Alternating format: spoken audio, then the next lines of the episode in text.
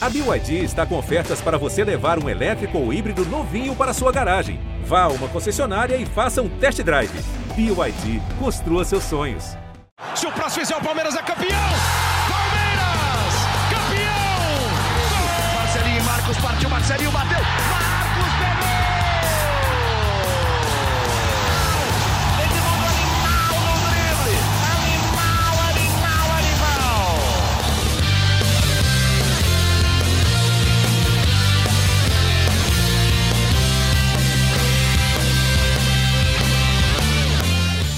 Fala, torcida palmeirense. Aqui é o Henrique Totti. Começa mais uma edição do GE Palmeiras, o seu podcast semanal sobre o Verdão aqui no GE. Chegamos nesta quinta-feira, depois do treino do Palmeiras na academia de futebol, para projetar o jogo contra a Chapecoense nesse sábado e, claro, já ficar de olho também lá no Galo pela Libertadores na próxima terça-feira. E também tem bastante pergunta dos nossos ouvintes para serem respondidas, então vamos lá. Para isso eu estou aqui com o Leandro Boca, da Voz da Torcida, e o Thiago Ferri, nosso setorista. Boca, bem-vindo. Começar um pouquinho com a sua expectativa para esse jogo contra a Chapecoense. É o famoso vice-líder contra o lanterna da competição. Bem-vindo. Quando surge Henrique, Ferri, toda a torcida palmeirense que está acompanhando mais um podcast de E, eu falo que é um prazer imenso estar aqui com vocês. E não gosto desse peso aí, o vice-líder contra é. o Lanterna. A Chapecoense é, conseguiu a primeira vitória no Campeonato Brasileiro, graças a Deus, porque vai que acontece contra o Palmeiras, rola aquela parmeirada. Era a cara, que né? a gente não. É, que a gente não tá afim. É, então, confesso que tanto eu quanto a torcida, de um modo geral, estão com a cabeça muito em terça-feira, né? É Copa Libertadores, Copa Libertadores, qualquer palmeirense que você conversa nas redes sociais, ou que você conversa na rua, em casa, enfim, vai falar muito mais do jogo da Libertadores do que esse jogo contra, contra a Chapecoense. Agora, esse jogo é uma faca de dois gumes. Por quê? O que acontece? Se o Palmeiras vencer, o pensamento do torcedor é: não fez mais que obrigação. É o lanterna do campeonato, o Palmeiras está lá disputando o título, tem um dos três melhores elencos do Brasil e precisava vencer para seguir. Agora, Henrique Totti Thiago Ferri. Vou bater na madeira aqui.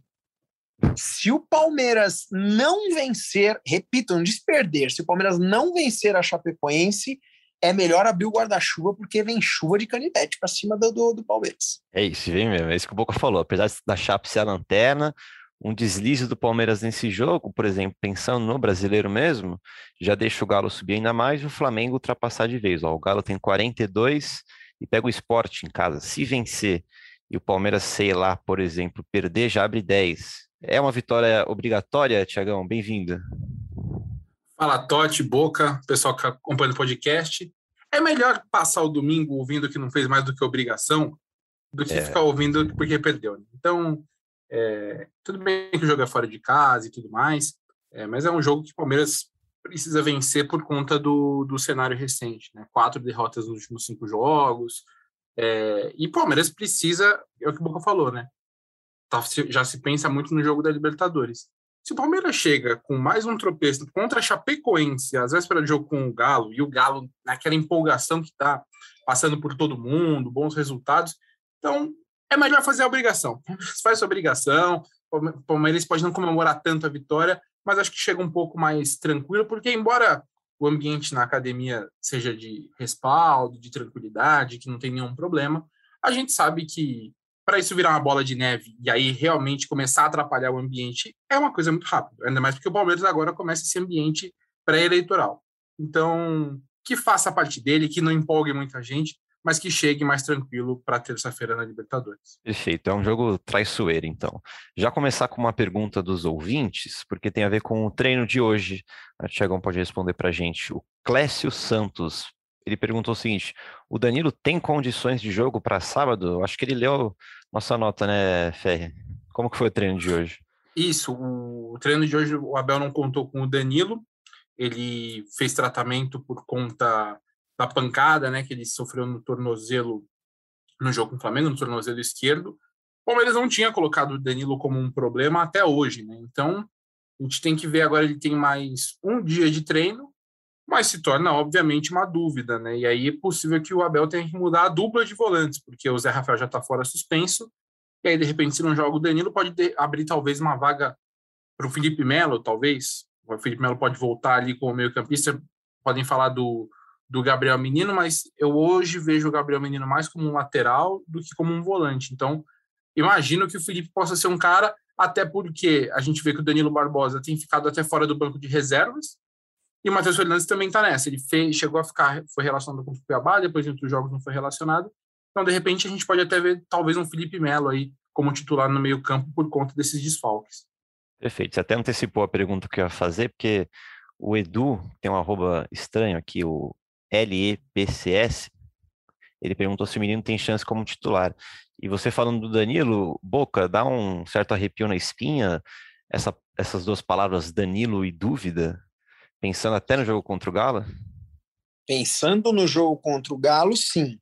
Eu falei algumas vezes aqui que a gente tem alguns pilares no time, né? O, Everton, o Gustavo Gomes, o Dudu e para mim o Danilo entrou em um desses pilares. Eu não enxergo um Palmeiras hoje com o Danilo na reserva, mas eu creio que seja só para essa partida contra o Chapecoense. Eu acho que contra o Galo ele já o Ferri vai passar essa informação, vai vai saber isso antes que a gente mas eu acho que o Danilo vai estar tá pronto assim, assim espero. Né? Agora, contra o jogo com a Chape, a gente tem algumas opções aí, né? Dá para jogar com o próprio é. Felipe Melo, a gente tem o Patrick de Paula que, quando é solicitado, entra bem também. Quem é o primeiro da lista ali para você? Para primeiro da lugar lista? do Danilo, é. O Patrick de Paula é o primeiro da lista. Aí pensando que o Palmeiras não terá o Zé Rafael, acho que Felipe Melo e Patrick de Paula pode ser uma dupla interessante para jogar esse jogo aí. E você, Tiagão, como que como escalaria esse meio? Você, porque eu, eu, eu se eu, for, se eu fosse o treinador, hum. É, se eu fosse o treinador, eu preferiria colocar talvez o Matheus, mas é aquela questão, né? Assim, eu tô pensando é. no meu mundo ideal, só que pensando no, no, que aconteceu nos últimos tempos é difícil imaginar isso, porque o Matheus não jogou, o Matheus é, tem ficado até fora do banco, então eu acho que o Abel deve ir ali ou Felipe Melo ou Gabriel Menino. Aposto mais no Felipe Melo, mas se fosse eu treinador, eu daria uma, sei lá, um tempo, mesmo que ele jogue, consiga jogar só um tempo, colocar o primeiro tempo o Matheus Fernandes como titular e veria o que acontece. Um tempo para o Matheus, outro tempo para o Danilo Barbosa, por exemplo, que é um cara que precisa dar uma resposta também. Uhum. Aproveitar esse jogo, porque, óbvio que, com todo respeito a Chapecoense, é um jogo importante, mas o Palmeiras tem é uma, uma oportunidade também para o Palmeiras ver alguns jogadores, né? Sim. Testar, não vou dizer testar, mas ver como alguns jogadores respondem.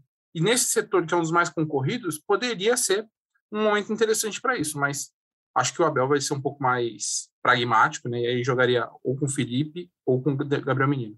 Aí meio que ficaria. E se mudasse, inclusive, a. a for... Desculpa, Totti. Falar, e se, em função de, de ser um jogo teoricamente, futebol é tudo teoria, né? Teoricamente um pouco mais fácil, o Palmeiras jogasse um pouco mais avançado, de repente jogasse com Veiga, Scarpa, Dudu, Wesley e Rony, entendeu? Acho que pode ser uma, uma outra opção. Mudaria o esquema tático em função já da ausência programada do Danilo.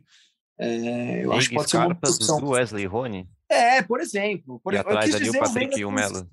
Não sei. Aí as opções já não sei. Eu, eu citei essas. Uhum. Mas eu uhum. quis dizer, de repente, voltar a jogar com Veiga e Scarpa juntos é, como, meia, como meia armadores e deixar o time um pouquinho mais ofensivo para esse jogo. Não que necessariamente vai ser assim contra o Atlético Mineiro, né? E o Ferri, Ferri, você nem citou o Patrick de Paula, você considerou, não considerou ele, não, ou não é o caso? É porque, não, porque é que na minha cabeça o Patrick já vai jogar no lugar do Zé Rafael. Perfeito, imaginei.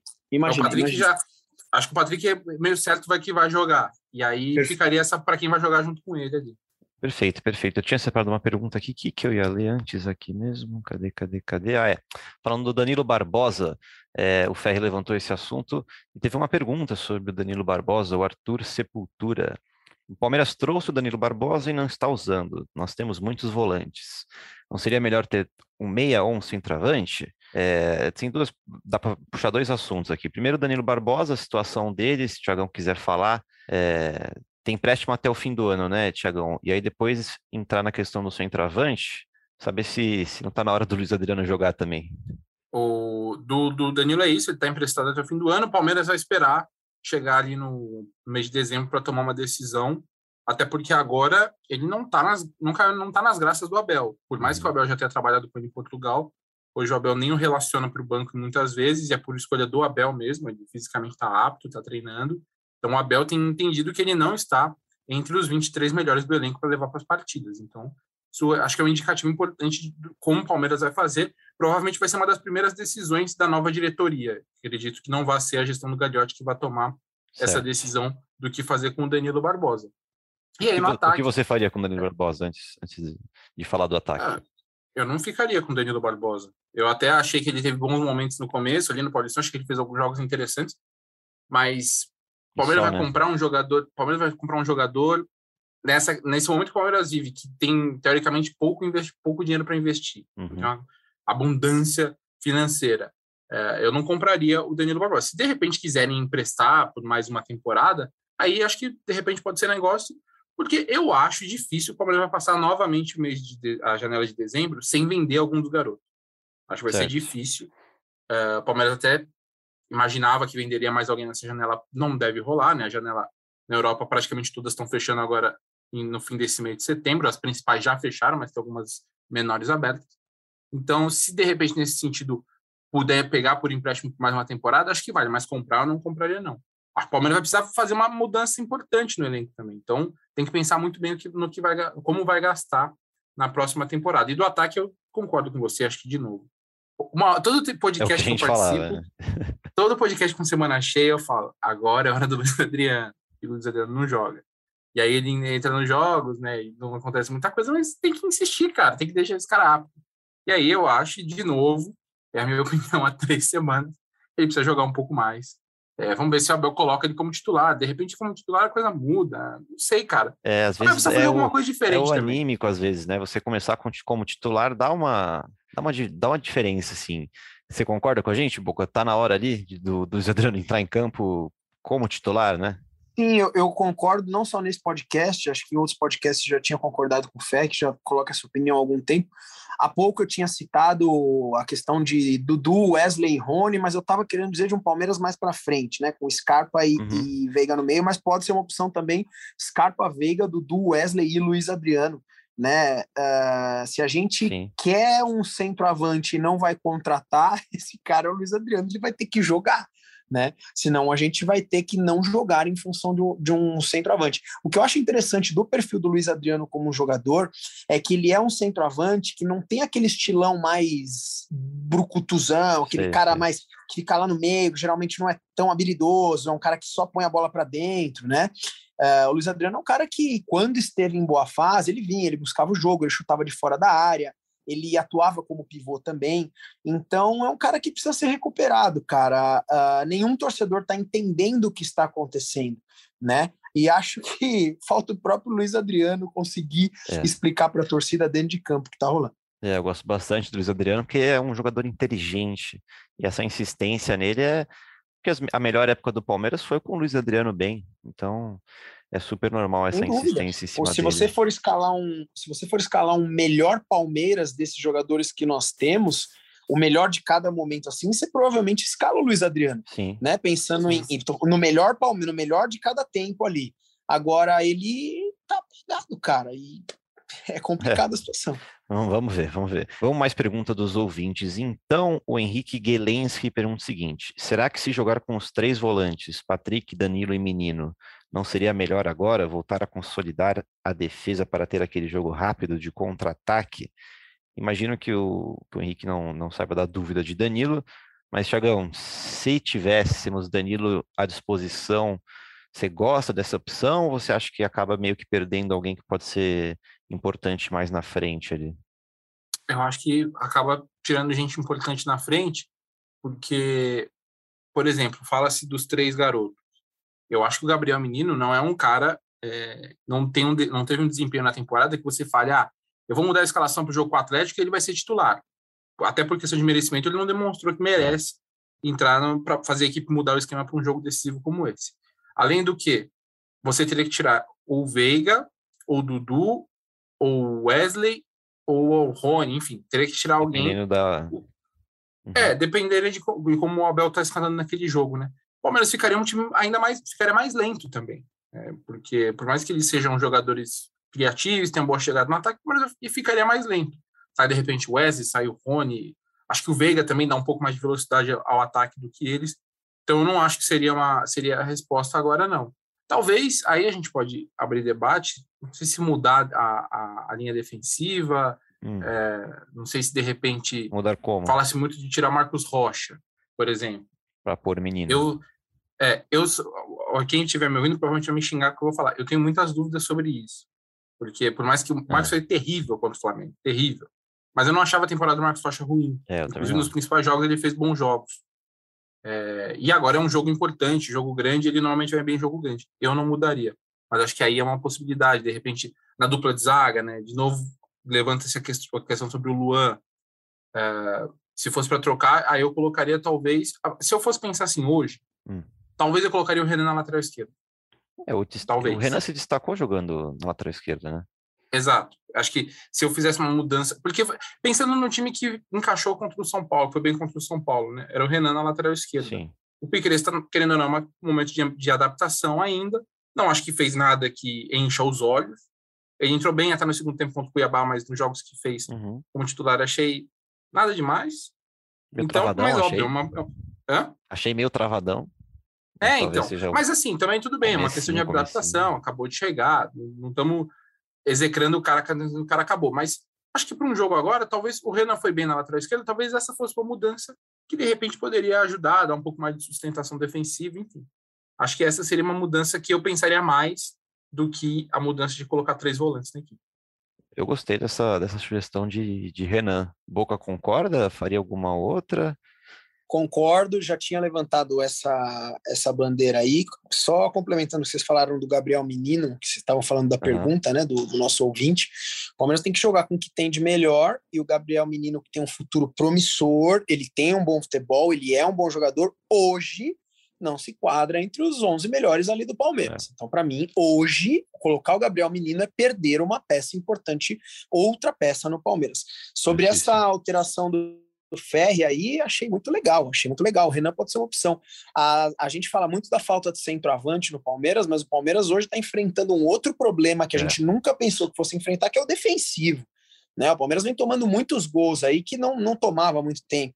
E de repente o Renan pode ser uma alternativa. O Renan contra antes de chegar ao Pickers, quando saiu o Vinha e o Renan assumiu a lateral esquerda, ele assumiu e assumiu que nem gente grande. Sim. Não era nada de moleque da base, não. Era um moleque da base que já estava virando um homem no profissional.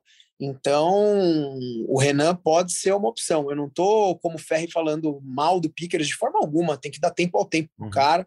O Jorge, quando chegar aí, quando for jogar também, também tem que dar tempo ao tempo. Mas, cara, o Renan é uma realidade. O Renan é uma realidade. Uhum. A gente não tem que dar tempo pro Renan, né? Então, acaba sendo uma opção, na minha opinião. É, ainda mais tendo visto aquele jogo contra o São Paulo, que ele jogou muito. É, encaminhando para o final do podcast, então, é, o Eduardo Camilo mandou uma pergunta interessante aqui. Me digam o que vocês acham. Ele pergunta o seguinte, ó. Hoje estamos na semifinal da Liberta e em virtual terceiro no Brasileirão, visto os jogos a menos do Flamengo. Visto que no momento estamos atrás de Flamengo e Galo em time e rendimento, podemos dizer que estamos onde devíamos e o que vier além disso é lucro esse ano? O é, que, que, vocês acham dessa pergunta? É, uma pergunta do nosso querido Eduardo Camilo. Eu acho que. Faz sentido? Não. Eu acho que faz médio sentido. Porque, para mim, o problema é que o Palmeiras, nos jogos que fez contra Flamengo e Atlético, demonstrou uma distância maior de desempenho do que se esperava nos jogos contra esses dois. Uhum. Então, a gente já falou isso em outro podcast, acho que Flamengo e Atlético tem mais jogadores que desequilibram, que resolvem jogos do que os do Palmeiras, mas se o Palmeiras terminar assim, ah, terminar em terceiro, na terceira posição do brasileiro e cair agora para o Atlético, não tá beleza, não vai estar tá beleza, até porque é, criou-se uma expectativa muito grande pelo que foi a temporada passada, é. e o Palmeiras, tudo bem, não trouxe muitos jogadores, mas manteve praticamente todo mundo da temporada passada.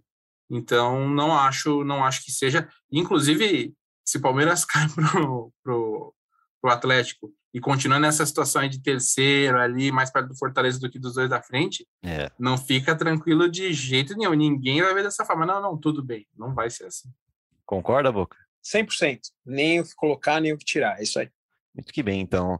É, quer chegar naquele momento de desabafo, Boca, que a gente estava falando antes do, de começar o podcast aqui em relação à torcida? Sim, sim, cara. Eu acho importante eu falar isso. Alguns torcedores até me pediram por, por direct para comentar isso aqui no podcast do GE. É, eu sou um torcedor como todos os outros, eu critico muito, vocês sabem que eu sou corneta, já diversos vídeos do GE eu abri a cornetagem, aqui também no podcast, no meu trabalho com os Boca, eu corneto bastante. A torcida pode cornetar, deve cornetar, deve cobrar, não tem problema nenhum em cobrar, problema nenhum em, em querer o melhor Palmeiras de todos os tempos, em querer ser campeão todo ano, isso é, e lembrando que isso é muito difícil. Só que assim, é, qualquer postagem em prol do Palmeiras nas redes sociais, a gente está vendo muito palmeirense contra. Aí eu queria esse espaço aqui do, do podcast exatamente para cornetar a ação de alguns torcedores. Ô, galera, Palmeiras é semifinal da Libertadores, está abaixo do Flamengo e do Galo, tudo bem. Tudo bem. Um Santo André já foi campeão de uma Copa do Brasil. O Santo André, quando foi campeão da Copa do Brasil, era acima de vocês entendem o que eu estou falando? Então, assim, é possível o Palmeiras ser campeão da Libertadores? É difícil? Claro que é difícil. É muito difícil. O Palmeiras tem que ser cobrado, tem que melhorar. Do jeito que está jogando os últimos jogos, não empolga, é verdade. Mas, poxa, o Palmeiras fez uma postagem oficial esses dias, sempre tem uma postagem do clube de como foi o treinamento. Aí você vê os comentários, muita gente cobrando, ok. Mas você vê muitos comentários também de assim: é melhor perder para o Galo logo para não tomar vareio do, do Flamengo, que caia logo contra o Galo. É, é melhor perder esse time. Torcedor, se você está torcendo contra a vitória do Palmeiras, eu já não estou entendendo mais nada. Então fica o meu desabafo aqui. Cobrem o Palmeiras, queiram um Palmeiras maior, queiram um Palmeiras melhor, cobrem a diretoria, cobrem os jogadores, claro, sem violência, com, com, com, cobrar de uma forma adequada. Lógico, é isso que eu quis dizer aqui. Agora, torcer contra o Palmeiras, se o Palmeiras estiver jogando mal, se o Palmeiras tiver com 15 jogadores a menos, só que se o Palmeiras ganhar de 1 a 0 contra o Galo e 1 a 0 contra o Flamengo e for campeão da Libertadores, eu tô dando pirueta na rua, cara. O que eu quero é ser campeão. Jogando bem ou jogando mal, eu quero ser campeão. Então vocês nunca vão me ouvir falando, quero que perca contra o Galo. Então desculpa aqui, eu até falei um pouco mais ofegante, porque é sério, Totti, eu fiquei essa semana vendo os comentários. Eu fiz um vídeo na, também na, na, nas redes sociais manifestando meu apoio ao Palmeiras, uhum. porque eu sou palmeirense, cara. Se eu sou palmeirense, eu não vou apoiar o Galo e o Flamengo, cara. Então tá aí meu desabafo. É isso aí. Tá certo, um, um belo momento da nossa voz da torcida aqui no GE Palmeiras. É, muita gente perguntou sobre 2022, sobre eleição presidencial. O Marcel Martins pergunta por que a diretoria abandonou 2021. O Jairtão pergunta o que esperar da próxima diretoria. O arroba o boneco mandou perguntas mais sobre a Leila Pereira. Mas essas a gente responde em um próximo podcast, um só sobre a política palmeirense porque é um assunto que merece uma edição só sobre isso, né?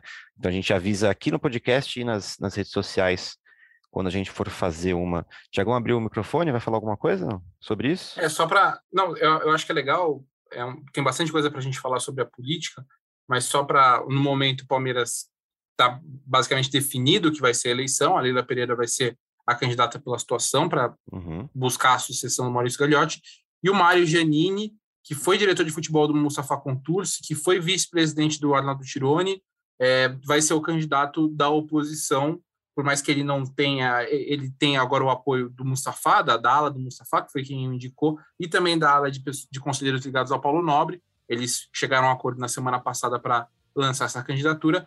Tudo indica que vão ser esse, a Leila e o Mário Janine os candidatos, mas se de repente aparece uma terceira via, não acredito. Acho que vão ser só esses dois.